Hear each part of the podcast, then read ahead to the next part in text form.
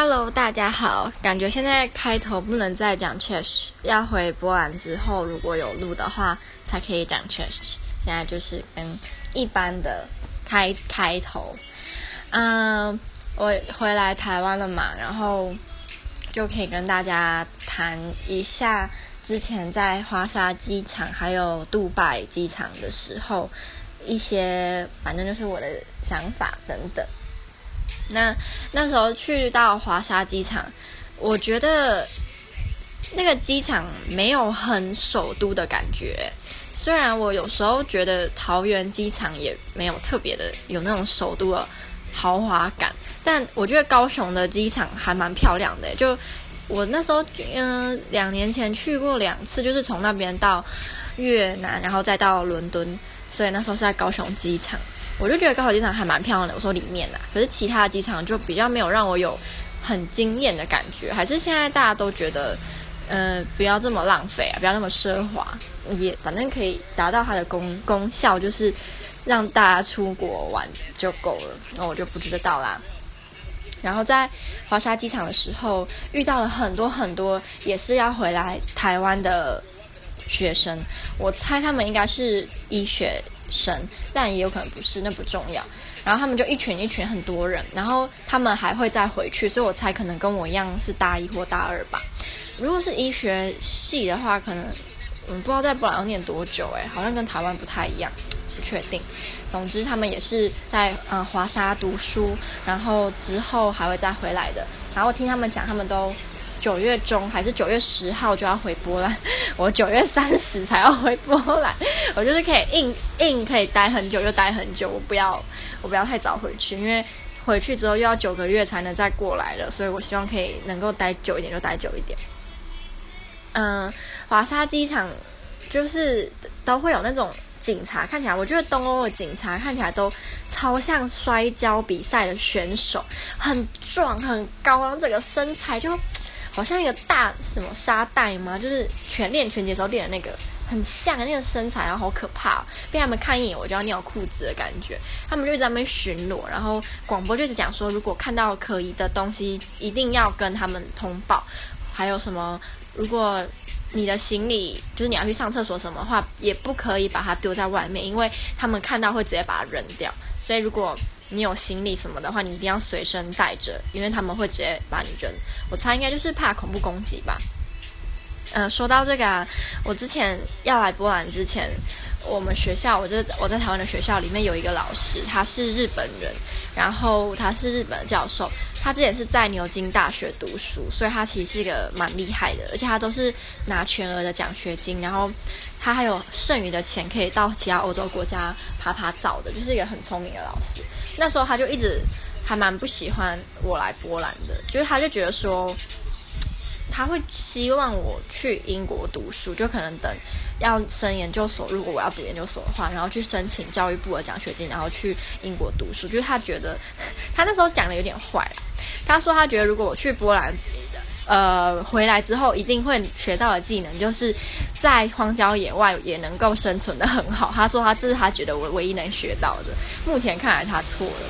然后我也不觉得我在波兰生活之后，我以后就可以在荒郊野外生活啊。波兰哪有那么落后啊？我记得我身边有一些人好像对波兰真的有一种奇怪的嗯刻板印象嘛，我不知道，可能是因为不了解吧。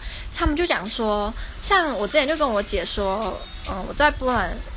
是去什嗯，一个类似百货公司的地方吧，然后就有冷气什么的嘛，然后就想说哈，你们那边有冷气哦，然后我就说你是以为有多落后，他就说他以为就是不会有比较高科技的东西，呃，我觉得波兰没有没有那么落后好吗？人家，哎呦，这是要自己来才知道啦。可是我在来之前，我也没有觉得波兰很落后诶。可是我对于比如说你跟我说马其顿好了这种国家，我可能就会不知道预测什么，然后。就会觉得不知道会不会像恐怖电影里面那种可奇怪的东欧国家，然后很老旧，然后那老老奶奶还会有那种吉普赛人什么来害你的，我不知道。好，继续。嗯，后来就是我就打阿联酋到杜拜的时候，那个飞机上面的有一个空少，他让他长得让我印象很深刻。他是帅的，只是他整体给我的感觉是那种在。澳门赌场当服务生的那种男生，就是那种外国人，懂吗？就是有时候看那种什么赌神还是什么电影里面，不是会有那种外国服务生，然后是在那边发牌还是什么？我觉得他长得超像，有那种有那种风格情调，就是很像赌场服务生的感觉。所以我每次看到他来的时候，我都觉得莫名觉得有点违和感，就觉得，我觉得你去赌场当那个服务生应该发牌的那一种，蛮适合你的那种。不知道薪水高不高哎、因为我怕是人家会觉得我是 IP，，就是贬他，可是我没有，我就只是很单纯的觉得他很有那种气质，就是很不违和。如果他去赌场的话，嗯，我我之前也有讲过，就是我很喜欢吃飞机餐，任何的飞机餐我都非常喜欢，好像我还没有吃过不喜欢的、然后我之前有看过网络上的新闻还是什么说。在飞搭飞机的时候，其实人的味觉会比平常还要不敏锐，然后这就是为什么很多人吃飞机餐的时候会觉得就是不好吃。然后我自己觉得还蛮有道理，就是我指的是另外一个有道理。如果我们在那种高空的环境，然后你也睡不好，然后嗯。就是整个环，除非你是坐那种什么商务舱或者是头等舱，那另当别论。可是无论再怎么好，也比不上就在平地我们比较习惯这种生活嘛。所以如果今天在那种那么高空，然后比较不舒服的环境中，我们的味觉还可以这么敏锐，还可以。就是吃品尝到这么多味道的话，感觉对我们的生存其实是不利的，因为在这种环境要吃到我们想吃的东西可能比较困难嘛，所以我觉得在这种环境，身体能够自动让我们调节成比较不需要吃这就是太好的东西什么，其实是让我们可以更好生存下去的一种机能嘛。我觉得人体真的很奥妙，包括动物啊，就猫啊狗啊那些。可爱动物们不可爱也可以啦。然后到飞机上会不会跟我们一样也出现这种反应，就是吃东西比较没有味道啊？然后那时候到杜拜的时候啊，已经凌晨，诶，没有没有没有，晚上十一点多吧。然后我要待到凌晨三点四十嘛。然后那时候就一直在在等。嗯，杜拜机场比波兰的豪华，然后也比台湾的豪华一点，只是也不是让我有那种。眼睛为之一亮的奢华的感觉，嗯，它有很多那种就是卖东西的地方啊，有很多很多超级大的牌子，真的就是大到不行那种牌，然后还有很多车子摆在那边。我在想说，诶，是什么石油大商搭飞机下来，然后就灵机一动啊，这台车包了，然后就直接开回家，也有这个可能啊。毕竟有钱人的生活不是我们能够想象的嘛。然后我在机场也看到超级多那种电视上。呃，百分之百传统的阿拉伯人嘛，就是那种男生会整个都是穿白色的，然后他们头上也会包那个白色，我不知道那是什么，然后再戴一圈很像花圈，可是不是花圈那个东西。我那时候还刻意观察他们的鞋子，我想说他们会穿什么鞋子，就他们是穿很像凉鞋，就是白色的。呃，去一中间，你如果去看那种女生的鞋子，它会有那种白色的凉鞋，就是那个，我觉得好好笑哦。就是那种在台湾看都是女生穿，觉得他们在穿那个，然后长得都还蛮帅的。可是我对中东的男生是没有特别的的的的嗜好吗？我的前室友就有，因为我前室友就是 Patricia，她是学阿拉伯文的，然后她说她非常喜欢中东的男性。这次世界杯啊，Patricia 她很喜欢埃及的门将。埃及的门将好像四十五岁了吧？不是说是世界杯这届最老的参赛的球员吗？他觉得他超帅的，我自己看觉得还还好啦，还可以，但是就是没有到超帅。然后我在杜拜经常看到那些就是很传统的阿拉伯男性，其实真的蛮帅的。我觉得他们的长相就是很那种。很有东方神秘感嘛，可是又长得很像欧洲人。我的五官啊，五官的配置很欧洲，但是整体因为黑发，然后呃瞳孔也是黑色，就觉得比较像亚洲人，就是你发色那一些。可是整体的鼻子啊什么的又很像欧洲人，对，嗯，就还蛮特别的。看到一群行走的 有钱人嘛，就觉得还蛮有趣。然后呃，我来看看，因为我都会把我想要讲的话写下来，所以所以我上一个录音啊会比较稍显混乱，就是那时候我没有。写笔记，就真的就是完全就是想要什么讲什么。加上我那时候坐在星巴克，我前面就坐着一个也是外国人吧，男生，他就一直看着我。就我在对手机讲话的时候，他就一直看着我，我就觉得很不好意思。所以，就算我后来还有想要讲的话，我还是算算，就先把它结束好了。不然人家一直这样盯着我看，我真的讲不下去。他可能觉得我很奇怪，就是为什么要对着手机一直讲话？嗯，下一个，下一个啊。然后从杜拜要回台湾的这个机上有超多，有大概五六十个波兰的小孩，我那时候就很惊讶，说：“哎，怎么会有这么多波兰人要来台湾？”我后来看到他们 T 恤上面有写字，他们好像是要来台湾表演波兰的传统舞蹈跟唱歌，就是唱波兰的歌吧。所以就一群小孩子跟他们的老师就搭同一班飞机要来台北。在我们那场那个飞机上面有超多人，就是乘客。我觉得那个飞机应该超级大飞机，就是我们那一班机上面的空服员也超多，然后客人、客人、乘客也超多。我们那个飞机上面有来自十六个国家的空服员，然后所以就可以说他们就说可以讲超过十六种语言。所以如果你有任何的困难，都可以跟他们讲，因为就是你一定可以用你的母语表达出你想要讲的话。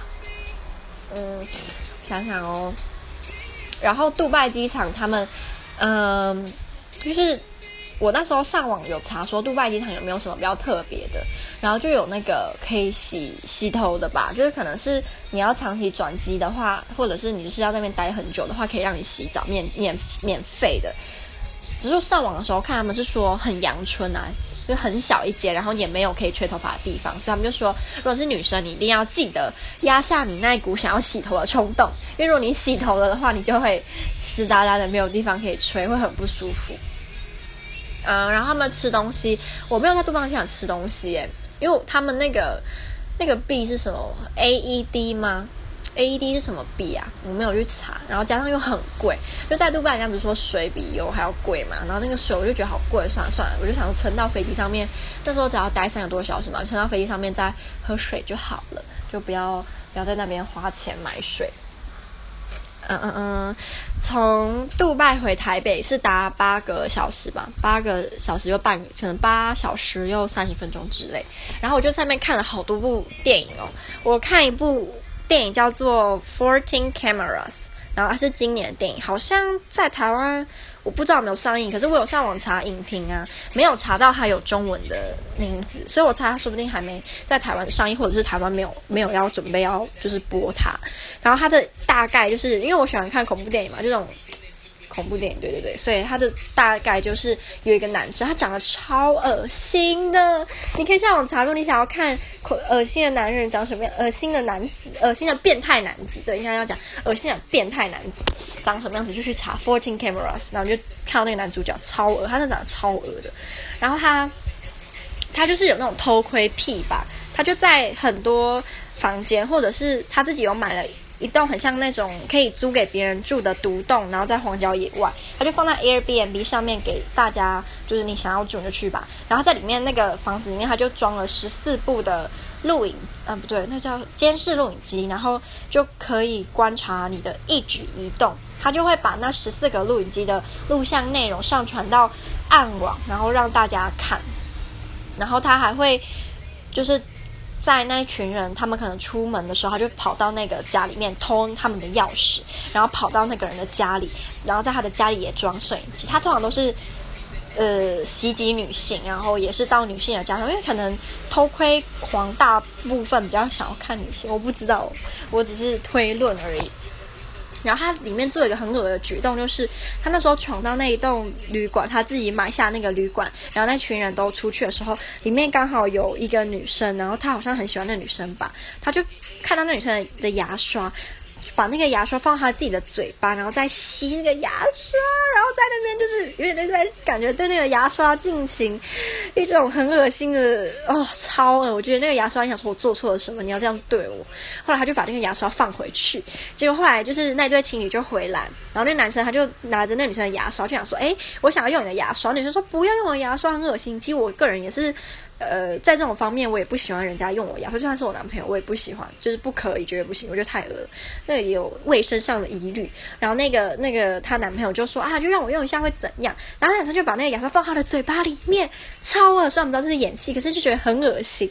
然后男生就吐出来说：“哎呀，你要去看牙齿吧，你你你的嘴巴就是。”怎么藏起来像 shit？然后女生就很生气，讲会说什么？就是为什么我不给你我的牙刷？她就很生气。这样，我觉得那女生没有做一个举动，我还蛮讶异的。她没有把那个牙刷拿回来，然后自己闻一下。因为如果今天是我被我男朋友这样讲，我就会想说，为什么会觉得我嘴巴有那么臭吗？我一定会想要自己闻闻看，然后就觉得哎不对劲，然后就然后这个电影就结束了。但当然不是这样了。所以这个电影就是有关，我们就是透过一个变态偷窥狂的世界去窥探一下，还蛮恶心的这部电影，但是没有到没有一些太太血腥的场景，没有完全没有。所以如果你是比较怕血腥的话，这部不血腥，可是这部就比较比较像是心灵上面的不舒服。然后我后来还看了一部电影，我觉得蛮有趣的，我觉得女生应该。会蛮喜欢，或者是想要知道女生脑袋在想什么的男性，应该也也会蛮喜欢这部片。这部片叫做《Female Brains》，然后它的女主角是一个研究脑女性脑部的科学家，然后它里面就会分析很多为什么女生在做某些行为的时候会。被男性视为是什么很奇怪啊，然后不了解你有什么这样的想法，他就透过大脑的运作，然后跟他说，我们很多女生的行为其实是生理上面很自然的一种嗯反应，就是不一定是因为我们的个性，真的是女性的大脑在某些方面就是会这么的运作，我觉得很有趣，然后里面就有。有三对情侣的故事吧，然后这三对情侣他们就会用这个女性科学家，她就会跟你说为什么这女生会有这样的动作，为什么这个男生会不能理解，为什么这个女生会这样这样这样，他就用科学的方式去跟你就是解释说为什么会这样。然后这个这这部电影很好笑，它里面的情节都非常的有趣，然后人物也都很可爱。虽然我一开始看到那个女女主角的时候，我觉得有点。不太是一般那种很漂亮的女主角啦，可是她走的是知性路线嘛，但也不丑也不丑。